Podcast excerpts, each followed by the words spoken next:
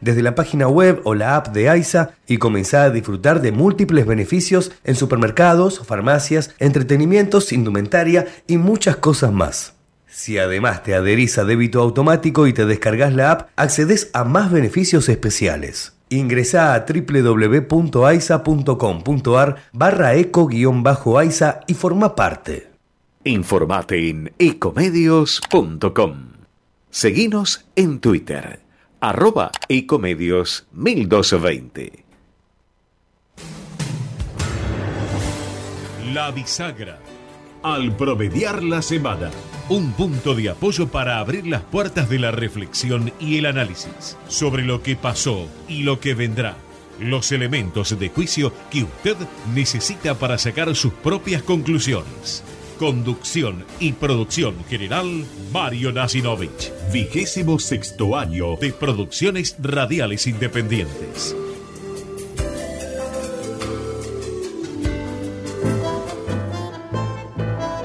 Muy bien, tengan ustedes muy buenas tardes, noches. 20, 10 minutos en la República Argentina, 27 grados, dos décimas la temperatura.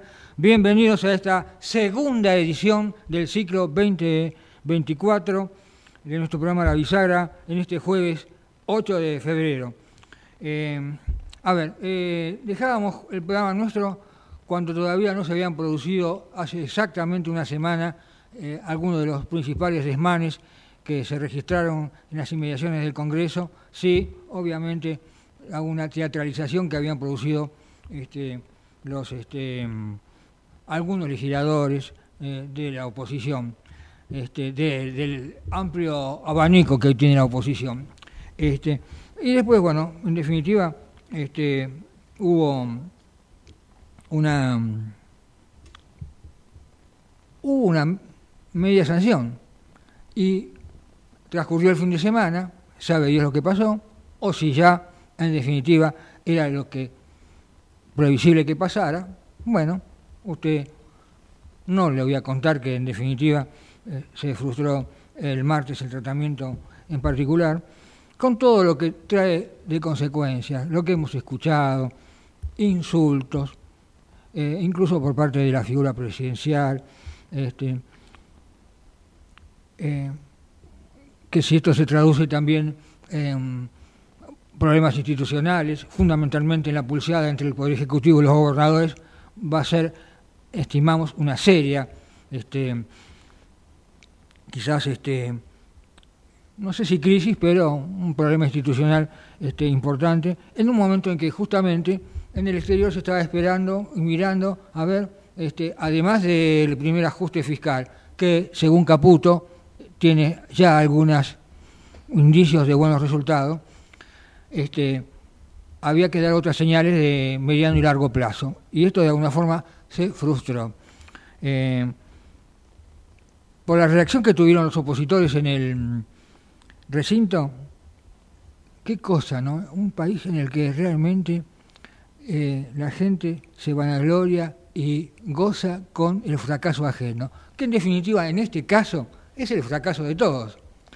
Este, en medio de todo esto, porque ya quiero ir rápidamente a, a nuestro primer interlocutor, no voy a dejar de decirlo como lo dije exactamente la semana pasada, algo que se viene produciendo. Señores, nueve homicidios en cinco días en la provincia de Buenos Aires. Nueve homicidios en ocasión de robo. Ayer un tocayo, Mario, estaba en caseros cortando el pasto, quedó en medio de una balacera, una persecución. La verdad que yo lo dije la semana pasada, es como para plantearse, hay inacción, no hay prevención, evidentemente el gobernador Kisilov y su ministro de Seguridad no saben qué hacer, este, si no saben qué hacer, que lo dejen hacer a otros. No sé si, como dije yo en algún momento la semana pasada, no se están configurando las condiciones necesarias y suficientes para una suerte de intervención, este, no sé si parcial o local. Solamente un detalle. ¿Cuánto le costó a la Argentina Kisilov, ministro de Economía. 16 mil millones de dólares. Pensemos lo que se puede hacer con 16 mil millones de dólares en materia de seguridad. No solamente en materia, Yo creo que con 16 mil millones de dólares no rearmamos a todas las fuerzas de seguridad, sino a todas las fuerzas armadas. Este, la verdad que es, y en entretanto, mientras sigue cayendo gente como moscas ¿eh? en problemas de inseguridad, y bueno, los políticos vienen haciendo la suya. Y en medio de todo esto, la gente. Nos acompaña. Presenta. Comienzo de espacio publicitario. En el año con mayor obras en la historia de Escobar, ya inauguramos el primer parque solar municipal de la Argentina. Hicimos realidad la Ruta 25 que nos conecta con la costa del Paraná. Ampliamos el Hospital Municipal de Garín y estamos por inaugurar el túnel Pablo Podistá y Puente Independencia. 2022, el año con más obras en la historia de Escobar. El aumento de la litigiosidad por accidentes laborales no es un juego. Junto con el Estado, las cámaras empresarias y los sindicatos estamos trabajando para que baje. WART, Unión de Aseguradoras de Riesgos del Trabajo. ¿Sabías que todos los accidentes por inhalación de monóxido de carbono son evitables? Chequea que la llama de tus artefactos sea siempre azul. No olvides ventilar los ambientes de tu hogar todos los días, verificando que las rejillas cuenten con salida al exterior y las ventilaciones no estén tapadas ni sucias. Y controla las instalaciones internas con un gasista matriculado. Con estos consejos, proteges a tu familia. Metrogas, damos calor. Fin Espacio Publicitario. Usted está escuchando La Bisagra. Conducción y producción general, Mario Nasinovich. Vigésimo sexto año de producciones radiales independientes. Política. Bien, ya, ya, ya lo vamos a corregir. Es vigésimo noveno año, 20 16 minutos. Son las 20 16 minutos, 27 grados 6 décimos la temperatura. Esta línea tiene la deferencia de atendernos el doctor Carlos Fara, analista político y presidente de la Asociación Internacional de Consultores Políticos. Carlos Mario, saluda, gracias por atendernos. ¿Qué tal, Mario? ¿Cómo le va? Buenas noches. Bien, muchas, muy buenas noches. Este, eh, bueno, Carlos, este, eh, al margen, no sé si estaba escuchando algunas de las cosas que dije, este, yo quizás con, con, un título le voy a disparar para que usted diga lo que tiene, tenga que decir. Esta gente, esté en una u otra bancada, ¿piensan que todavía están en campaña? Bueno, de alguna manera sí, ¿no? Digamos, acá hay un error conceptual de pensar que eh, eh, cuando uno, digamos, este, asume en el gobierno es una mera continuación de la campaña electoral, lo cual es un, como decía, es un error conceptual. Hay una, una un, un título, digamos, muy tratado en la literatura este, del tema, hace más de 20 años, que se llama la campaña permanente, ¿no? Pero teniendo en cuenta que cuando uno llega al gobierno sigue de alguna manera trabajando en un posicionamiento de largo plazo. Pero el tema es que eh, la opinión pública, cuando uno llega al gobierno, eh, lo empieza a evaluar con criterios distintos, ¿no? Porque la, la, etapa de la campaña, digamos, todo el mundo acepta que se pueden decir algunas cosas, digamos, un poco excesivas en promesas, etcétera, pero bueno, forma parte de la cuestión. Cuando uno pasa la etapa de gobierno, la gente le empieza a pedir eh, decisiones y, por supuesto, resultados. Resultados, claro, exacto. Pasamos de los votos a los resultados. Claro, totalmente. Ahora, cuando, digo, obviamente los resultados no están nunca de la noche a la mañana, digamos, la gente es consciente sobre eso, ese no es el punto. El punto es si lo ve al gobernante de turno enfocado en realmente eh, en, los problemas o si lo ve, yo diría, como demasiado preocupado por la confrontación, ¿no? Y menos por lo que tiene que ver con este, la cuestión este, de fondo y me da la impresión, digamos, de que frente a esta traspié político que tuvo esta semana, que lo puede tener cualquier gobierno, eh, el problema acá es doble, ¿no? Por un lado, un gobierno que es el más débil parlamentariamente desde el 83, que debería haber tomado nota de eso. Esto fue la, una decisión de la sociedad, no fue una decisión de nadie en particular. Y por el otro lado, el hecho de que eh, el gobierno en esta situación digamos, este, luce desempoderado, ¿no? Luce que no tiene, este, yo diría, la, la, la habilidad política necesaria como para sortear los problemas que, que se le va a presentar. Eh, eh, Carlos, eh, salvo algunos casos este, eh, muy puntuales del gabinete, este, eh, este, se estarán dando cuenta que un gobierno no se puede conformar solo con tiktok, tiktokers. Bueno, a ver, eh, yo, de alguna manera, yo digamos, este, siempre pensé que los primeros tiempos iban a ser complicados no solamente por la crisis económica, sino por el aprendizaje que el gobierno necesita, el propio presidente que nunca ocupó un cargo político este, ejecutivo. Entonces, en ese punto, digamos, a mí me parece que, eh, eh, digamos, es probable que, que estén como dando cuenta de algunas cuestiones. Pero, digo, si uno toma en cuenta que el ministro de Infraestructura sigue siendo el ministro, aunque se lo echaron porque no tienen con quién reemplazarlo burocráticamente, la verdad es que se generan muchos interrogantes respecto de esta cuestión o la manera en que eh, los problemas que ya había tenido el gobierno antes de la aprobación de la ley en general la otra semana. Mm. Eh, uno pensaría que van tomando nota de algunos errores. Hasta acá da la impresión, digamos, de que están un poco reacios al, reconocimiento de errores. ¿no? Eh, ahí, en el medio de todo esto, bueno, se barajó la posibilidad de una consulta popular que entraña un doble riesgo. Este, eh, un riesgo también para el oficialismo, porque si, si, si, no le sale bien, ¿qué hace, no es cierto? Y además, consultar qué, la ley sí, la ley no, consultarle a una población que en una gran, en una gran proporción, vamos a hablarlo claro, sobre todo jóvenes que salen de una secundaria que no saben ni interpretar textos, van a interpretar una ley de 600 artículos, este, este, eh, y además, eh, insisto, entraña el riesgo que si a, pocos tiempo de asumir sale una consulta popular y le sale negativa al gobierno, ¿qué hace? ¿Cuál es el próximo paso? Claro, totalmente, totalmente de acuerdo. Eh, distinto fue la situación en la cual, digamos, se sometió a, a, una consulta el acuerdo por el ligue, porque era el acuerdo sí o el acuerdo no. Eh, es más, lo este, sometió Alfonsín sin tener el apoyo este, constitucional, porque no estaba incluido en la Constitución todavía la consulta popular. Claro, totalmente, fue una fue una, fue una propuesta política, claramente. Mm. Eh, ahora, bueno, hay, hay, una limitación, digamos, ¿no? Porque la, una consulta no la puedes este, sostener de cualquier manera, digamos, hay una serie de vericuetos mm. constitucionales que el presidente tiene que respetar, pero más allá de eso, es, son 300 y pico de artículos sobre cosas muy complejas. No es un tema puntual que uno podría estar a favor o en contra, como por ejemplo como si fuera el aborto, ¿no? Este, entonces, como cuando pasan este tipo de cuestiones, eh, es muy difícil, digamos, que quede del todo claro que se está votando. Y además de eso, el gobierno corre el riesgo de que la gente enojada con la situación en general le vote en contra, no necesariamente porque esté desacuerdo con todo, sino sencillamente porque le está dando un mensaje al gobierno. Que le vote con el bolsillo. Es problema político. Que le vote claro, totalmente.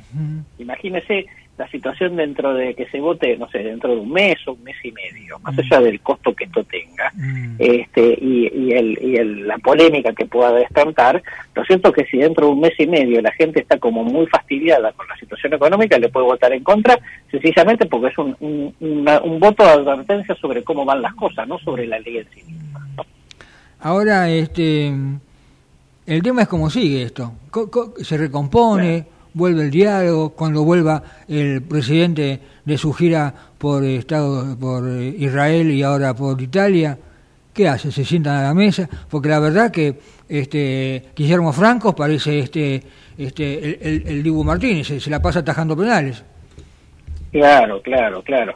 Bueno, ese es un tema, ¿no? Digamos cuando cuando un cuando el, el negociador parece que no tiene toda la que no tiene, digamos, carta blanca para la negociación, sino que es un negociador muy acotado, entonces obviamente la otra parte se empieza a, desconfiar de la negociación, ¿no? Porque digo, ¿para qué voy a negociar con alguien, digamos, que no, te, que no me queda claro, digamos, si efectivamente este tiene todo el, el, mandato? Entonces, el tema es, hasta que el presidente vuelva a la Argentina van pasando los días, eh, por un lado.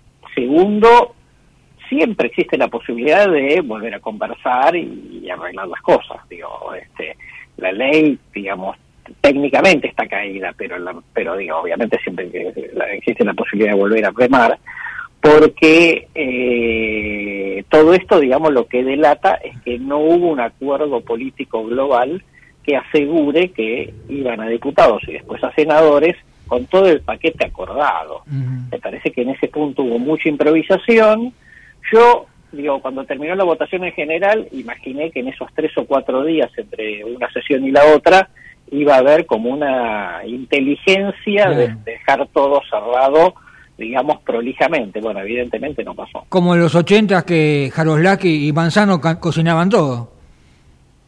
Pero es lógico, pero es que así es, este, digamos, esos son los acuerdos políticos, digamos. Cuando uno va al recinto, no va al recinto a apostar, va al recinto seguro, y si no, no va al recinto. Eh, hay otro tema que la verdad que también, eh, bueno, surgió estos días, que era previsible, por supuesto, que era, bueno, este, ahora lo que de alguna forma se venía anticipando, este, y que otra que ataja penales es la este, canciller Mondino, por algunos dichos, después salen los puntos aclaratorios, pero en definitiva, este, ahora in situ, eh, el presidente Milley formuló una alineación muy clara desde el punto de vista internacional. Y entonces la pregunta que yo me hago, usted que además es nada más ni nada menos que el presidente de los consultores a nivel internacional, que tiene una, porque además se la pasa viajando, todos tenemos la obligación también como de leer los, eh, ver o leer los medios internacionales. Eh, los, los que estaban esperando, a ver, con expectativa, la, ¿qué va a ser la Argentina? Una Argentina que de el eje Irán-Venezuela, este, no sé, Nicaragua, eh, pasa de golpe al, eje Washington, este, Tel Aviv, o Washington, Jerusalén, y que internamente tiene estos problemitas. Este, la verdad que, eh, ¿qué hacen los que realmente tienen que poner la plata eh, para, para poner fierros acá? Este, ¿Cómo nos ven desde afuera, este, eh, Carlos? Bueno, a ver, primero digo, yo creo que lo que hay una preocupación, digamos, genuina, porque cuando Argentina tuvo algunos alineamientos tan extremos, este, pagó platos rotos, ¿no? Por esta cuestión. ¿no? entiendo, digamos, la, la, posición este, ideológica del, del presidente, pero la verdad es que hay que, hay que tener cuidado, digamos, con, mm. con, muchas cuestiones. Eh, entonces, eh, digo, me, me parece que no, no termina de haber, digamos, como sensatez, ¿no? Respecto de cuestiones tan, tan delicadas, mm. en donde este, Argentina además no es un país, mm. este, no es Australia, digamos, este, no, no, es, no es un país, digamos, que tiene está todo ordenado como para salir a la cancha, digamos, a, hacer lo que quiera. Entonces, desde ese punto de vista, digamos, luce extraño, ¿no? Em, bien, eh, diría que aun cuando son muy, muy pocos días, este, sería bueno que esta administración, cuando regrese el presidente de su gira, de alguna forma, como se dice en política, baraje de nuevo? Bueno, siempre, a ver, yo creo que me parece que cuanto antes uno se dé cuenta de los errores y haga los cambios, mejor, ¿no? Mm. pensaba, digamos, en esta en estas horas cuando se cayó finalmente la sesión, digo, pensaba, digamos, en el en Scaloni, mm, que cambió medio equipo después del primer partido en el Mundial de Qatar, digamos, ¿no? No, no es un demérito, digo, me parece que si ahí está hay errores hay que cambiar, ¿no? No le veo, prefiero, digamos, este, la, la que corra algún riesgo cambiando y no la tosudez de quedarse con lo que tiene pensando que está que está totalmente correcto digamos en su planteo está claro que hubo improvisación que hubo falta de profesionalismo que hubo falta de estrategia política para encarar lo del parlamento eh, porque el gobierno o se o se está dando contra el frontón del Congreso o se está dando contra el frontón de la justicia digo porque el DNU está parado también porque la mayor parte digamos está objetado entonces me, me parece que son demasiado Digo, yo entiendo que uno pueda cometer errores. El tema es, ¿aprende de eso o no aprende de eso? Claro. Mm. Ese es el gran interrogante. Bueno, Carlos, este, todavía yo sé que está en algún periodo de descanso y le agradezco que me haya atendido en este segundo programa desde nuestro decimonoveno año de producciones radiales independientes. ¿sí? No dude que lo vamos a seguir molestando a lo largo del año, como lo hemos hecho y usted nos ha acompañado tan diferentemente. Con mucho gusto, como siempre, Mario. Bueno, un gran abrazo, gracias. ¿eh? Bueno, ahí estaba el doctor Carlos Fara, analista eh, este, político y además mm, presidente de la Asociación Internacional de Consultores Políticos. 2029. Pausa. Vamos la radio, somos tu voz. Vamos con eco, siempre la verdad y la mejor información. ¿Cuándo fue la última vez que te tomaste un respiro para ver un amanecer? Descubriendo lugares distintos que te hacen soñar, emocionar. Lugares que se convierten en felicidad cuando compartís ese momento con amigos. ¿Cuánto hace que no te tomas un respiro para descubrir algo distinto? Catamarca es mucho más que un destino. ¿Cómo prevenir dengue, zika y chikungunya? Sin criaderos no hay dengue. Limpia tu patio de objetos que acumulen agua. Elimina agua estancada de recipientes. Reemplaza con tierra o arena el agua de tus flores. Tapa los tanques de agua y cisternas. Tira y perfora llantas para que no acumulen agua. Limpia floreros y bebederos. Recordá, sin criaderos no hay dengue. Intendencia Menéndez. Informate en ecomedios.com. Seguinos en Twitter, arroba ecomedios 1220. Usted está escuchando La Bisagra. Conducción y producción general, Mario Nasinovich. Vigésimo sexto año de producciones radiales independientes. Economía. Muy bien, 20, 31 minutos en la República Argentina, 27 grados, tres décimas la temperatura. Está en línea y tiene la deferencia de atendernos el doctor Alfredo Gutiérrez Giró, eh, economista jefe del Instituto Argentino Ejecutivo de Finanzas. Este, Alfredo, Mario Nacineo saluda, gracias por atendernos. ¿eh? Mario, gracias por el llamado y bueno, feliz año. Gracias, gracias. Bueno, gra- gracias por acompañarnos a más. Esta es la segunda edición de este año, que es este el noveno consecutivo en esta emisora y nuestro vigésimo noveno año consecutivo de, de producciones radiales independientes. Este, este, eh, Alfredo, bueno, yo me voy a re- reiterar porque recién lo hablaba desde el punto de vista político con el, el doctor Carlos Fara, ahora lo vemos con usted desde el punto de vista económico. Este, lo voy a sintetizar de esta forma.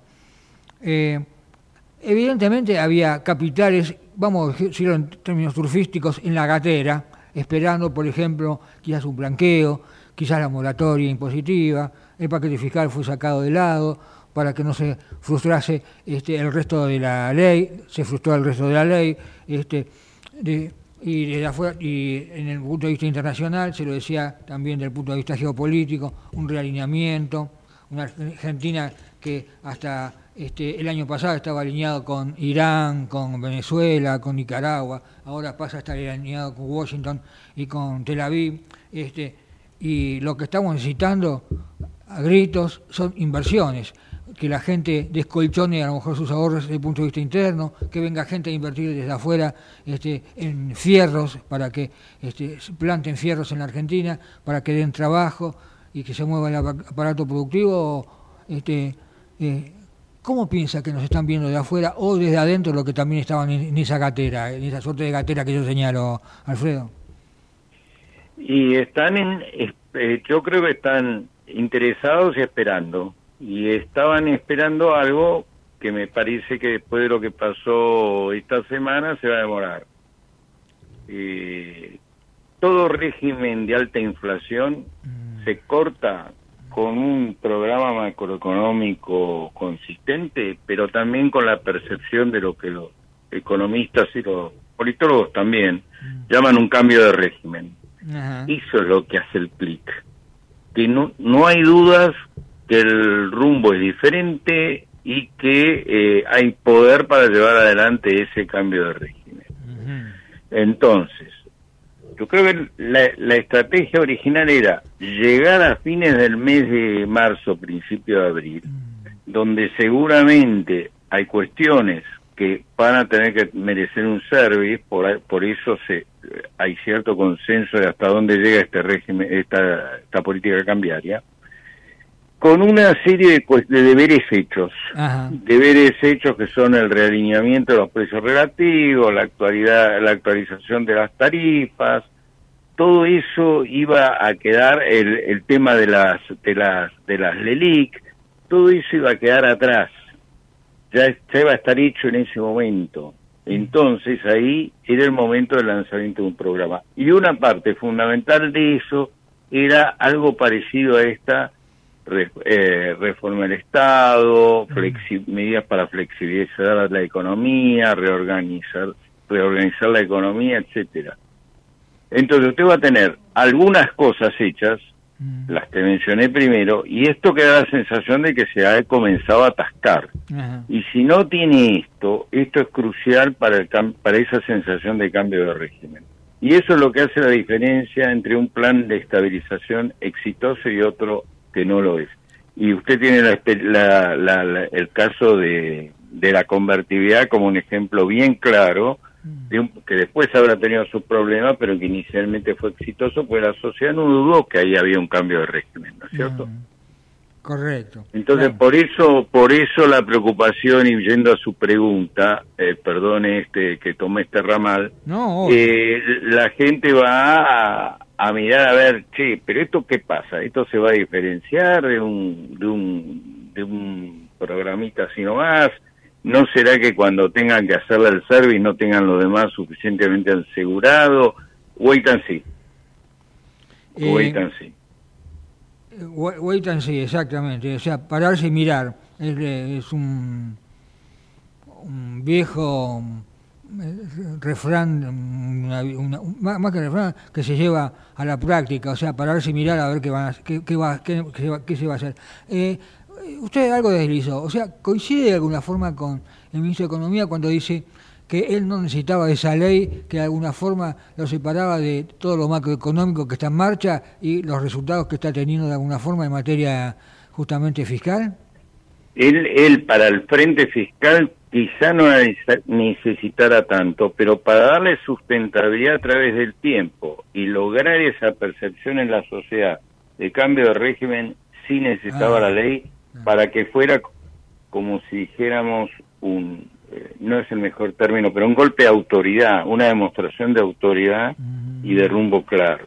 Entonces, este, no sé si la ley con 600 artículos era el mejor instrumento, uno tendría que haber ido con algo, algo más modesto, ¿no es cierto? Y que y, eh, evitara, evitara eh, tensionar tantos frentes al mismo tiempo. Si uno ve, eh, hoy en algunos diarios lo hacen, los artículos eh, eh, a los cuales hubo oposición, digamos, ¿no es cierto?, dentro de la, de la supuesta coalición que iba a apoyar al gobierno, uno se da cuenta de que el señor A no votó el inciso 1 3, el señor B no votó el, el 4, 5, 6, cada uno obviamente en función de sus intereses. Todo junto sumado era un gran lío. Entonces ahí está, ahí me da la impresión a mí que quizás haya habido un demasiado optimismo y, y se hubiera logrado a lo mejor un- una con algo más más escueto eh, eh, logrado ese efecto, ¿no? Esa sensación de cambio de régimen. Eh, sí, eh, lo que además este se me está ocurriendo así, reflexionar que la verdad que está poniendo, se está poniendo en tela de juicio, además el- de alguna forma hablando del régimen, el régimen federal, porque la verdad que este hay, por ejemplo, desde el 1994 pasaron ¿cuántos años?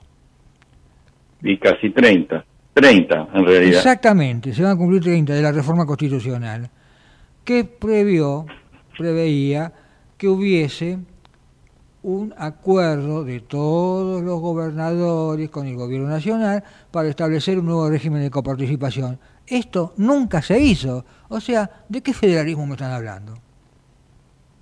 Tal cual, eh, eh, de nuevo, eh, esa era una norma muy exigente porque exigía eh, la aprobación en la legislatura unánime. de todas las legislaturas eh, provinciales y bueno y, y por eso eh, ahí sí dentro de la propia convertibilidad mm, Caballo hizo algo un poco más sofisticado que era, usted se acuerda los pactos fiscales federales este que eran meros paliativos para para para esa realidad no Ahora, este, le hago una consulta. Este, eh, ¿Los gobernadores eh, lloran por llorar o, en definitiva, este, tienen más, algunos tienen las cuentas ordenadas y, este, que más que menos, algunos que tenían más cercanía con el poder recibían eh, alguna, entre comillas, dádiva más a, a través de estos adelantos del Tesoro Nacional? Esto último seguro existía y eso llevaba a que a que se relajaran entre comillas relativamente más y nunca tuvieran interés en, en, en encuadrar sus provincias porque hay- ha habido mucho dinamismo en, en- hay provincias que habitualmente las caratulábamos entre las provincias pobres discúlpeme el, el, el, el término, Sí. no es peyorativo, No, no. entre ellas entre ellas algunas andinas y que a partir del tema de las regalías minerales empezaron a, a mejorar su situación y algunas con alguna diversificación productiva también. Entonces tienen sus, han tenido sus recursos. Si uno miraba los, los números, eh, había provincias, sacándole el apoyo de la nación, ¿no es cierto? Había provincias que estaban este, razonablemente bien y por supuesto ahí donde hay una tradición, a donde hay una tradición eh, de buena administración, las cosas van mejor. Siempre que uno mira esto, se encuentra con los mismos tres protagonistas, tan Eh, diferentes como son San Luis, La Pampa y la ciudad de Buenos Aires, distintos gobiernos, distintas orientaciones y Sí. siempre están al frente en el ranking de las provincias más sanas desde el punto de vista fiscal.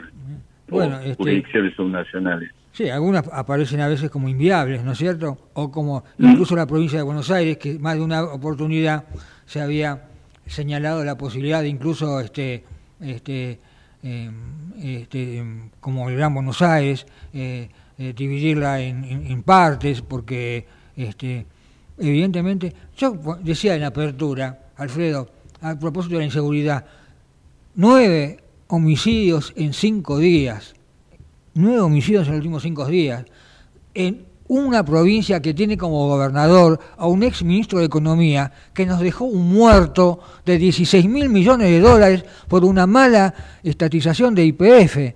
Este, yo me preguntaba, con 16 mil millones de dólares, no solamente se recomponían las fuerzas de seguridad, yo creo que con 16 mil millones de dólares se recomponían las fuerzas armadas.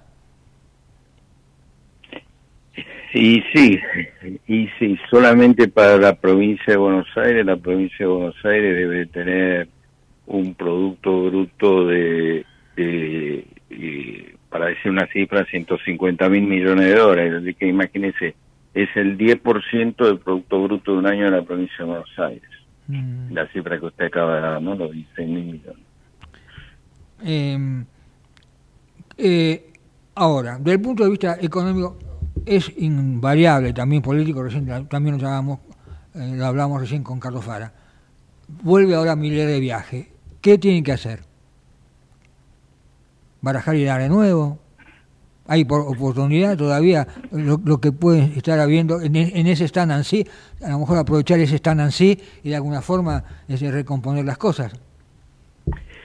Eh, tratar de, de alargar el escenario, eh, no esta sensación, eh, dar la sensación de que más allá de marzo, abril, el, el programa sigue, porque esta sensación de que eh, nos comimos, nos vamos a haber comido la, la- el efecto inicial de la devaluación, Claro. a través de la inflación. De acá a fin de marzo, mediados de abril, este, hay que hay que eliminarlo, no, hay que despejarlo. Un- otra de las cosas que el gobierno ha logrado hacer, que me olvidé de decir, es que en estos cuatro meses ha mejorado sustancialmente su posición de reserva, ¿no es cierto?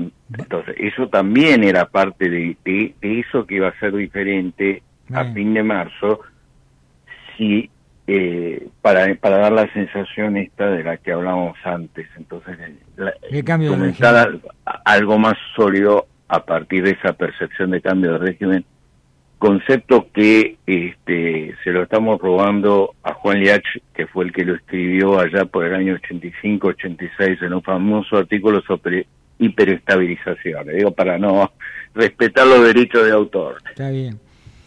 Bueno, este mm, Alfredo, le agradezco mucho que nos hayas acompañado en este segundo nuestro programa de este ciclo 2024.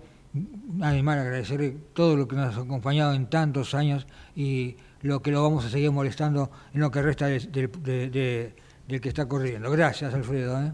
Mario, siempre es un placer intercambiar ideas con usted. Un gran abrazo. Igualmente. Bueno, ahí estaba el doctor Alfredo Gutiérrez Giró, economista jefe del Instituto Argentino Ejecutivo de Finanzas.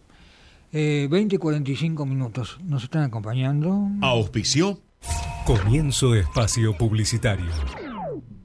Escobar 360 es una plataforma online que moderniza al Estado municipal para que puedas realizar tus trámites a distancia y accedas a más servicios de manera centralizada y sin salir de tu casa. Ingresa a escobar360.escobar.gov.ar, crea tu usuario y desde allí te podés inscribir, gestionar y participar en las distintas áreas. Escobar te da cada día más.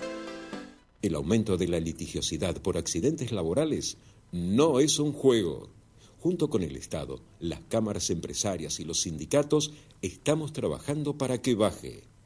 WART, Unión de Aseguradoras de Riesgos del Trabajo. ¿Sabías que todos los accidentes por inhalación de monóxido de carbono son evitables? Chequea que la llama de tus artefactos sea siempre azul. No olvides ventilar los ambientes de tu hogar todos los días, verificando que las rejillas cuenten con salida al exterior y las ventilaciones no estén tapadas ni sucias. Y controla las instalaciones internas con un gasista matriculado. Con estos consejos, proteges a tu familia. Metrogas, damos calor. Fin Espacio Publicitario. Usted está escuchando La Bisagra. Conducción y producción general, Mario Nasinovich. Vigésimo sexto año de producciones radiales independientes. Sociedad. Bien, 20, 47 minutos en la República Argentina, 26 grados, 4 décimas la temperatura. Eh, está en línea y tiene la deferencia de atendernos el doctor Eugenio Semino, el defensor de la tercera edad. Eugenio Mario Nacino y saluda, gracias por atendernos. No, al contrario, Mario, un placer poder hacerlo. Bueno, y gracias por acompañarnos en esta segunda edición del año de este siglo 2024, noveno consecutivo en esta emisora y vejísimo noveno, en nuestro caso, de ediciones radiales este, independientes. Eh, mm, bueno, Eugenio, eh, eh, en medio de todo este barullo que lo hemos analizado recién con Carlos Fara desde el punto de vista político y con el doctor Gutiérrez Lleró desde el punto de vista económico, este, nuevamente el tema provisional eh, sigue en vía muerta. Sí, en realidad eh, Caputo, el actual ministro, sigue haciendo la política de masa, ¿no? Y profundizada, porque fíjese que estamos en un tercer mes consecutivo, las mínimas con el miserable bono que cada día sale menos, eh, el 30% va a ser más o menos el reajuste de marzo, con un acumulado de inflación de 70 puntos. Eh, el resto de las categorías están aún en peor situación porque se van degradando cada día más. El gobierno va cumpliendo su objetivo, que es a- eh, ajustar eh, medio punto más, 0.4, sobre los fondos de pensión. Y la situación, como lo venimos repitiendo sin ningún este, sin ninguna repercusión salvo el sufrimiento de la gente este, sigue adelante inclusive con complicaciones que tal vez quienes integran el sistema político y yo comentaba días pasados estuve con casi todos los bloques eh, por ejemplo cuando se hablaba de eh, el IPC aplicar eh, como criterio de reajuste, que puede ser razonable, pero sí va a ser a partir de abril. Pregunté, ¿y, pero ¿y qué va a pasar con los bonos? ¿Se van a integrar al haber para calcular la, la movilidad? Eh, partiendo que eh, hay que tomar como base el mes de diciembre, pero al margen de esto. Eh, va a haber, el, el bono va a ser parte del haber o no, porque eh, acá está el dilema si se reajusta el 30% o lo que fuera en abril este sobre 105 mil pesos sobre 160 mil pesos. Ahí, este, Eh, eh, ahí, sí, perdón. eh, no, estaba viendo que la coalición cívica propuso una nueva Sí, fórmula López, sí. que incluso Sí. prevé un 10% adicional en marzo. O sea, eh, el- lo de marzo, de acuerdo a la fórmula todavía vigente, la fórmula Fernández, todavía vigente, eh, rondaría el 30%. O sea, lo que propone la coalición cívica sería un 40%. La cuestión es de ahí en más que, ¿no es cierto? O sea, en definitiva, con un 40%, supongamos que acceda el gobierno, un 40%, to- todo lo que viene de arrastre, ¿sabe por qué digo esto, este, Eugenio? Porque nos cansamos de hablar durante todo el Así año es, pasado. Así es. Fue- fue un- Así es. o sea, acá están todos de acuerdo. No, no son ni libertarios, ni kirchneristas, ni trotskistas, ni nada que se le parezca. Acá están todos de acuerdo, están haciendo el ajuste por el donde se corta el hilo por lo más delgado, por los jubilados, por, por el, el- el- el presupuesto provisional, no hay ninguna duda. Y está y después dice y después después este muchos de estos dirigentes políticos de un lado y del otro se quejan de la industria del juicio. Si ellos son los principales promotores de la industria, ¿está ahí? ¿Sí? Pero por supuesto. Eh, vamos a ya a incorporar a Adrián Trocoli. Adrián Mario te saluda. Gracias por atendernos. Hola Mario, ¿cómo estamos? Bien, bien, bien. Mira, estábamos avanzando acá con Eugenio. Estamos hablando de la posibilidad de que incluso se aplique una fórmula como la que está proponiendo la este, coalición cívica, de un 30% por la eh, fórmula Fernández, que todavía está vigente, más un 10%, que sería un 40%. Después de ahí en más, no sé si sería este, por inflación, pero en definitiva, como veníamos eh, eh, conversando entre los tres todo el año pasado, se van a comer la mitad de la pérdida de poder adquisitivo. O sea, eh, eh, eh, eh, se están, eh, o sea, libertarios, peronistas, kirchneristas, federalistas, lo que se quieran llamar, se están poniendo de acuerdo para hacer ajuste por el eh, presupuesto provisional. Vamos, Lo siguen haciendo, lo siguen haciendo. este, y, y además, eh, quiero que vos señales esto porque te- eh, lo que estaba justamente cuando este, te ubicaron en línea. Este, en definitiva, después la clase política, la casta, se queja de eh, la industria del juicio. Si son ellos los mismos, los, principales promotores de la industria del juicio, Adrián. Sí, bueno, do- dos cuestiones muy sencillas. La primera, la industria del juicio funciona pura y exclusivamente porque nos dan materia prima. Si ellos no le inyectan a la industria la razón de ser que es eh, que los jubilados cobren mal, no habría ninguna industria del juicio. Esto eh, es fácil. Más que, Ahora, más que le cobran, les pagan mal, ¿no es cierto? les pagan, pagan horrible. Bueno, do- dos eh, tonteras. La primera, como Eugenio dijo 20.000 veces, eh, el ajuste ya se hizo. El ajuste lo hizo Massa, lo hizo Fernández, lo hizo Macri. Eh, hay- algunos en mayor o peor medida, más grosero, más subrepticiamente, pero el ajuste ya se hizo. Cuando salió en 2020 la, la ley de, solidar, de, de no sé qué solidario era, y que los jubilados que más tenían que tenían que ser más solidarios con los que menos, eso es un robo al tipo que aportó, punto. Pónganle el nombre que quieran. Pero entonces, lo que, lo que se está haciendo ahora, es más, yo voy a decir una barbaridad, perdonen, ¿eh? el, el más bueno de todos es mi ley, porque al mantener esto no está haciendo lo mismo de otro que era sacarle más todos los meses. Por supuesto, el más bueno es es el tuerto, no, no, no alcanza, no, no solo no alcanza, sino que hay que hacer otra cosa.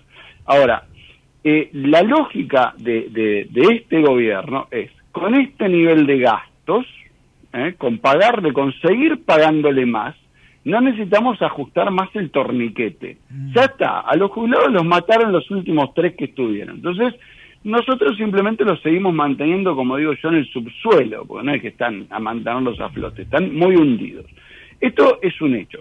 A mí esto me cae mal, pero no me preocupa. Lo que me preocupa, lo que me, lo que realmente digo no, no le encuentro razón de ser, es que nadie, ni siquiera uno de todos los diputados, diga, ok, están mal. ¿Cuándo levantan? Porque si, si alguien dijera una barbaridad, ¿no? Como, como dijo en campaña Milei, eh, las reformas previsionales son de segunda generación y vamos a ver los efectos en ocho años. Pero ojalá no tienen ocho años. Pero sería un plan, con el cual no estoy de acuerdo, de cambiarlo, mejorarlo. Pero sería un plan. Acá es el no plan. Es, como dice mi amigo Eugenio, es el rifle sanitario. Esto por un lado. Por el otro, vos me hablaste de la industria del juicio. No queda no les queda opción, yo conozco muchos jubilados que me dicen, sí, yo no quiero hacer juicio. ¿Hay otra opción? Sí, seguir con lo mismo. No, eso no es una opción. Ya no es más una opción viable. De hecho, le están atando las manos al Poder Judicial. El Poder Judicial podría haberles dado un changüí, alguna espera, alguna cosa. Sí te digo dos cuestiones que, que tienden a que esto tenga que salir. La primera, eh, este, un juicio de la Corte, aunque salga mañana, que no va a salir mañana, pero eh, probablemente salga algo pronto, no lo paga este gobierno, lo paga el que sigue. Esto ya lo hablamos, los tiempos normales de, de- de- de cancelación de los juicios son entre que uno lo empieza hasta que uno lo paga, mínimo, mínimo, mínimo cuatro años, entonces con lo cual la Corte perfectamente puede decir, no es contra mi ley, eh, pero bueno, alguien lo va a tener que pagar. Y la otra cuestión es que hay una connivencia, hay un, hay un, hay un, un favor por parte de, de la, de la justicia, a veces con más o menos buenas intenciones, de licuar la deuda.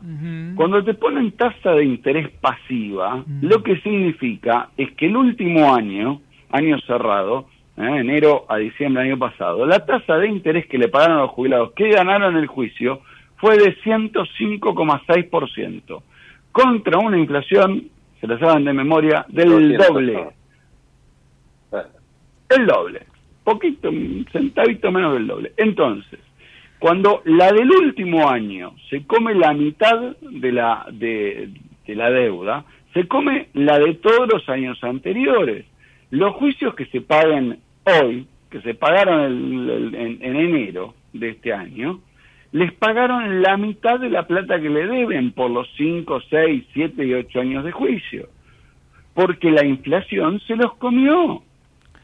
Eh, No solo esto es con eh, el haber jubilatorio de todos los meses.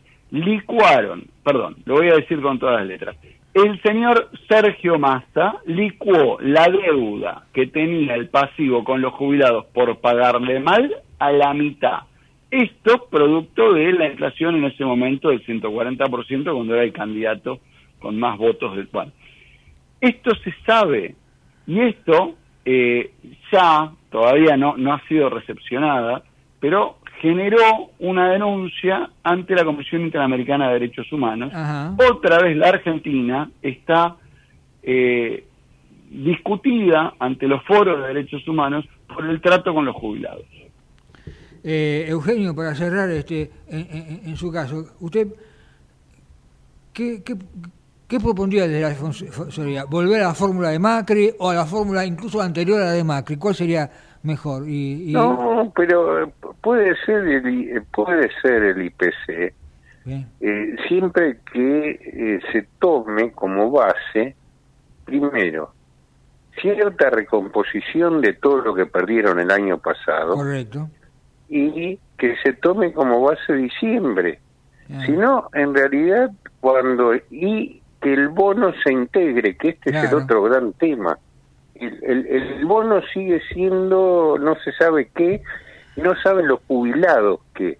Y hablan de la mínima solamente, de los de la mínima, y le digo, hay dos millones y medio que no tuvieron ningún bono y que hoy son los que se acercaron a la mínima. Bien. Es decir, eh, está todo distorsionado, ¿no?